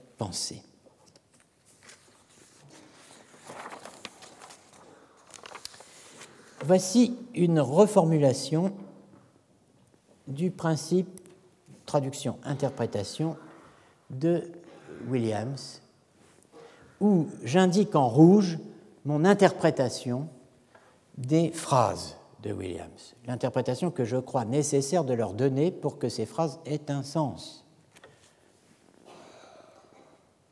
PTI, principe traduction-interprétation. Et appliquons-le à ce qui nous intéresse. Si la traduction de Aletes dans la langue 1, la langue de départ, le grec. Si la traduction de Aletes dans L1 par vrai dans L2 est bonne, L2 c'est le, le français. Deuxièmement, si nous interprétons correctement des passages de L1 faisant référence à la vérité, alors je retraduis cela. Si nous interprétons correctement des passages de L1 faisant référence à ce que nous désignons par vérité dans L2, ou à ce que signifie le mot vérité dans L2, le français. Les termes employés dans les passages de L1 doivent jouer le rôle que la vérité joue dans notre pensée. Eh bien, je retraduis. Les termes employés dans les passages de L1 doivent référer, à bon escient, disait Williams évidemment, doivent référer les mêmes choses que ce que nous désignons par vérité dans L2, à savoir des vrais. Notez l'expression, euh, ce qui est en noir est de euh, Williams, ce qui est en rouge est de moi. Notez l'expression la vérité, avec cette graphie particulière. La, guillemets, vérité, fermez les guillemets. La vérité que je souligne dans ce slide cette graphie, à mon sens, euh, présente ce qu'on pourrait appeler une erreur catégorielle. Cette graphie condense, fusionne le référent, la vérité, qui seul, le référent, peut être préfixé, d'un article, mais qui ne saurait précisément comporter de guillemets. Passe-moi la chaise, il n'y a pas de guillemets, la chaise. Le référent, donc, la vérité, et le signifiant est fusionné au référent. Le mot vérité, qui lui doit comporter des guillemets pour pouvoir être considéré comme un signifiant, comme un mot. On pourrait ajouter le signifié dans un modèle saussurien, ce qui compliquerait encore la question, comme il se doit, mais même euh, sans cela, euh, on ne va pas le faire tout de suite, on reste perplexe. Tout l'argument de Williams repose sur une relation entre le vrai et la vérité, vrai et vérité, quatre éléments, qui joue au triple niveau des mots, des concepts, la pensée et des choses. Relation qui n'est pas thématisée comme telle, mais masquée par la graphie. Cela étant, l'argument de William, c'est que la question de De Tienne QD viole le principe tout simple qu'est PTI, c'est-à-dire que QD, la question d'Étienne, présuppose, pour pouvoir être posée comme une question authentique, que les passages de L1 interprétés comme faisant référence à ce que nous désignons par vérité dans L2 puissent ne pas référer les mêmes choses que ce que nous désignons par vérité dans L2. Ce qui est absurde. Victoire par chaos. Le principe traduction-interprétation de Williams vide la question de Détienne de toute pertinence. La réponse ne peut être que positive, à moins de rejeter le principe ou de le transgresser. En un mot donc, la question ne peut être posée authentiquement, car la réponse est contenue dans la question, et elle est nécessairement positive. Williams a-t-il raison contre Détienne C'est à voir. Je ne suis pas convaincu du tout par son utilisation de la graphie la guillemets vérité guillemets. Mais euh, qui plus est, je crois que euh, ce que dit Détienne est totalement manqué dans euh, ce type d'analyse, dans ce passage précis. Cela posé, il nous reste le principal aborder la présentation et la discussion des thèses de Foucault lui-même. Je commencerai par un bref rappel des analyses de Jacques Bouvresse. Les thèses de Foucault et leur nietzschéisme supposé et allégué ont été discutées de manière radicale et précise par Bouvresse dans plusieurs textes ou interventions. Je me centre ici, entre autres, sur le désir, la vérité et la connaissance, la volonté de savoir et la volonté de vérité chez Foucault, un texte que vous pouvez retrouver euh, par le biais la, des publications du collège dans la, collection en ligne, n'est-ce pas, euh, des, euh, textes attachés à la chaire de philosophie de la connaissance. Et je m'intéresse particulièrement aux deux dernières parties du texte, intitulées partie 6, sixième partie, Peut-il y avoir une histoire de la vérité? Partie numéro 7, disons, le concept d'alléturgie, la vérité et ses manifestations. Bouvresse, Jacques Bouvresse, y met explicitement en relation les thèses de Foucault avec celles de Marcel de Tienne dans Les Maîtres de vérité dans la Grèce archaïque. Un des trois livres ayant, euh, comme le souligne Bouvresse, Jacques Bouvresse, enfin quand je dis Bouvresse, ce n'est pas, du tout familier, je, bon, comme dit Jacques Bouffret, un, des trois livres ayant déterminé pour une part importante la configuration des leçons sur la volonté de savoir. Alors, les deux autres livres sont d'une part Différence et répétition de Deleuze, 66, 68, pardon, et la traduction française du livre du philosophe par Angèle Crémer Marietti, 1969, et plus particulièrement celle du texte qui en fait partie, n'est-ce pas, très célèbre texte sur la vérité et le mensonge au sens extra-moral, très grand texte de Nietzsche. Alors notez euh, cet enchaînement, n'est-ce pas euh, Tienne 67, Deleuze 68, Nietzsche 69, bon, et on arrive à Foucault 70. Je veux dire qu'avec euh, cela, il a, a, des, il a de quoi faire, effectivement. Bon, alors, euh, De Tienne ne voit pas de difficulté, souligne Jacques Bouvresse, dans l'idée que la vérité elle-même a une histoire. Analyser les conditions sociales et mentales de la transformation du vrai entre Épiménide et Parménide était à mon programme, écrit euh, de Tienne. Commentaire de Jacques Bouvresse. Ce n'est pas réellement, comme on pouvait s'en douter un peu, du vrai qu'il s'agissait en réalité d'écrire l'histoire mais plutôt comme si c'était au fond la même chose, des manières différentes de distinguer entre le vrai et le faux et de formuler ou d'établir le vrai. La même façon d'ignorer la distinction se retrouve chez Foucault. Où est le problème, direz-vous? Alors, Jacques Bouvresse prend les thèses de Foucault dans leur entier. Il ne se limite pas aux leçons de 70-71, mais intègre, comme il se doit, les cours des années 80 en commençant par l'introduction de la notion d'alléturgie dans le cours de 79-80 du gouvernement des vivants. Je reviendrai plus en détail sur cette notion d'aléturgie qui est capitale pour, ce, pour notre propos, euh, y compris de médiévistes et d'antiquisants. Pour le moment, d'autant qu'il nous reste trois minutes, considérons le passage qui introduit le mot et le concept. Du gouvernement des vivants, 79-80, publié en 2012, mais un effet retard, hein. page 8. En forgeant, écrit Foucault, à partir d'Aleturges, le mot fictif, qui n'existe pas, d'Aleturga, on pourrait appeler aléturgie, manifestation de vérité, l'ensemble des procédés possibles, verbaux et non verbaux, par lesquels on amène à jour ce qui est posé comme vrai, par opposition au faux, au caché, à l'indicible, à l'imprévisible, à l'oubli. On pourrait appeler à liturgie cet ensemble de procédés et dire qu'il n'y a pas d'exercice du pouvoir sans quelque chose commune à liturgie. Alors, alétourges existe effectivement.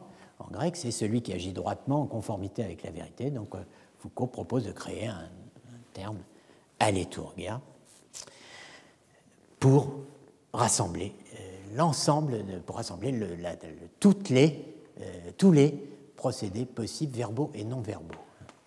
J'insiste aussi sur non verbaux. Le lien avec les thèses de De est patent, notamment la référence à l'imprévisible, rappelez-vous, prophétisation, et l'oubli, le poète qui chante les hauts faits euh, des, des, hommes et qui les arrache à la nuit et à l'oubli ce qui frappe et ce que retient Jacques Bouvresse, c'est que la science, la connaissance objective, n'est qu'un des cas possibles de toutes ces formes par lesquelles on peut manifester le vrai. Ou plutôt dirais-je, citant Foucault, produire le vrai.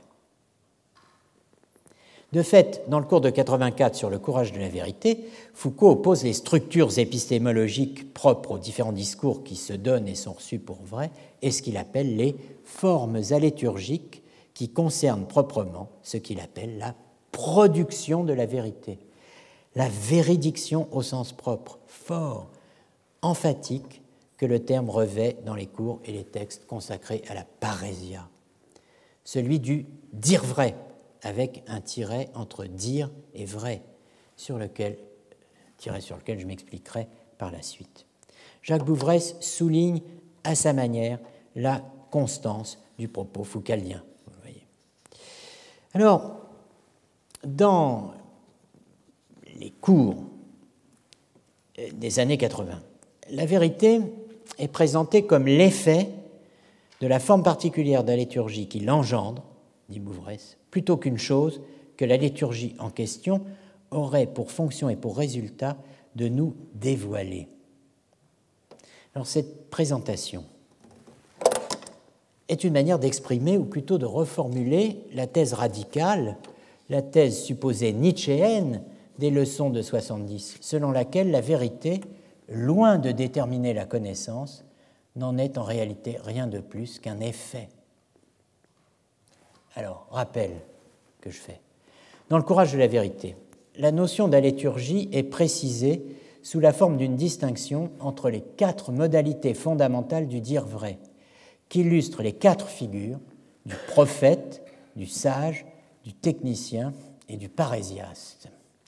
Distinction qui est censée capter l'ensemble des procédés par lesquels le vrai est amené au jour, ou pour mieux dire, en parlant le langage de la subjectivité, la variété des façons de manifester la vérité et, de s'en faire le sujet, de se faire soi-même le sujet de la vérité. Jacques Bouvresse, qui commande ces textes, fait deux observations capitales sur la démarche de Foucault. Premièrement, la non prise en considération par Foucault de l'usage ordinaire du langage. Comme on pouvait le craindre, le dire vrai du locuteur ordinaire dans l'usage ordinaire du langage n'est une fois de plus pas prise en compte, et aucune explication n'est donnée sur les raisons qui font des quatre modalités considérées, et d'elles seules, les modalités fondamentales du dire vrai. Deuxièmement, ce que déplore, disons, euh, Jacques Bouvray, c'est, il y a beaucoup de choses concentrées, condensées dans ces quatre lignes. La décision foucaldienne de ne jamais considérer la question de la vérité a parte rei, mais toujours uniquement, si l'on peut dire, a parte veridictionis et plus précisément a parte veridicentis. La question, euh, jamais considérer la question de la vérité du côté de la chose, mais toujours uniquement, si l'on peut dire, du côté de la véridiction, et plus précisément du côté du véridicteur. La deuxième formule, donc, qui m'intéresse beaucoup, partiellement latine, est remarquable. Je ne sais si elle est forgée par Bouvray, il faudrait que je lui demande, mais je n'en trouve pas la trace dans les sources médiévales. Elle capte l'essentiel de ce que Foucault appelle régime de véridiction, dans la mesure où elle distingue, un, le vrai, sans guillemets, la chose supposée vraie, le vrai or. Deuxièmement, la véridiction qui lui attribue cette propriété, cette modalité à l'éthique, ou plutôt qui la lui confère. C'est là, dans cette distinction entre dire et faire, attribuer et conférer, que précisément tout se joue. Et troisièmement, il y a ce que l'on appellera le véridicteur, qui est l'agent, l'opérateur, l'acteur de la véridiction. J'ai utilisé le mot véridicteur en l'opposant au vérifacteur et au vériporteur, en le connectant donc à la théorie moderne actuelle contemporaine des truthmakers et à la distinction truthmaker, facteur, cause de la vérité, et truthbearer, porteur de vérité, ou plus exactement d'une valeur de vérité, ce qui renvoie à la sémantique des propositions. Un truthmaker, c'est ce qui rend une proposition vraie, c'est la cause de la vérité de cette proposition, et le truthbearer, c'est la proposition elle-même en tant qu'elle est porteuse d'une valeur de vérité, vraie ou fausse. J'ai introduit euh, le mot de vérifacteur dans l'article Truthmaker du vocabulaire européen des philosophies et je pense avoir été l'un des premiers d'ailleurs à l'utiliser en histoire de la philosophie médiévale. Je conclus pour aujourd'hui. L'histoire du mot véridiction est elle-même intéressante et hautement significative pour l'histoire de la philosophie du langage et euh, de la philosophie en France dans les années 70-80. D'où sort ce terme quand même, la véridiction? Eh bien, la véridiction joue un rôle central dans la sémiotique du discours et la sémantique textuelle d'Algirdas Julien Greimas, qui va jusqu'à mettre en place un carré de la véridiction articulant vrai, faux, secret et mensonger ou illusoire sur la base des relations entre être, paraître, non-être et non-paraître, complétant le carré sémiotique de base de la grammaire narrative, plus ou moins extrapolé de ce qu'on appelle le carré logique d'Aristote.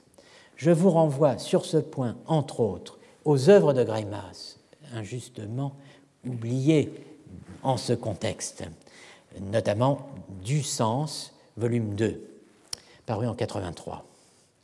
Au collectif publié dès 1976 sous le titre Structure élémentaire de la signification, sous la direction de Frédéric Neff, et à la littérature subséquente sur le carré véridictoire.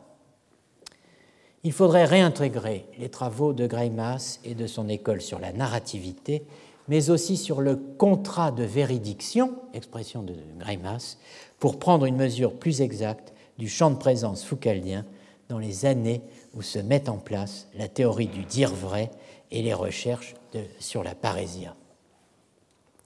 Une chose est sûre, c'est que l'histoire de la vérité qu'envisage Foucault a trait à la véridiction C'est ce qu'il vise sous le titre d'Histoire critique de la pensée dans le texte d'autoprésentation sous pseudonyme euh, du dictionnaire des philosophes de Denis Huisman, évoqué précédemment, où l'on perçoit, je le souligne, une dimension clairement non euh, heideggerienne, je ne dis pas anti-heideggerienne, car comme le remarquait Jean-François Courtine, tout en laissant de côté la notion heideggerienne d'occultation de la vérité, la question foucaldienne reste bien aussi celle de savoir was heißt denken, qu'appelle-t-on penser au sens de qu'est-ce qui est requis pour la pensée.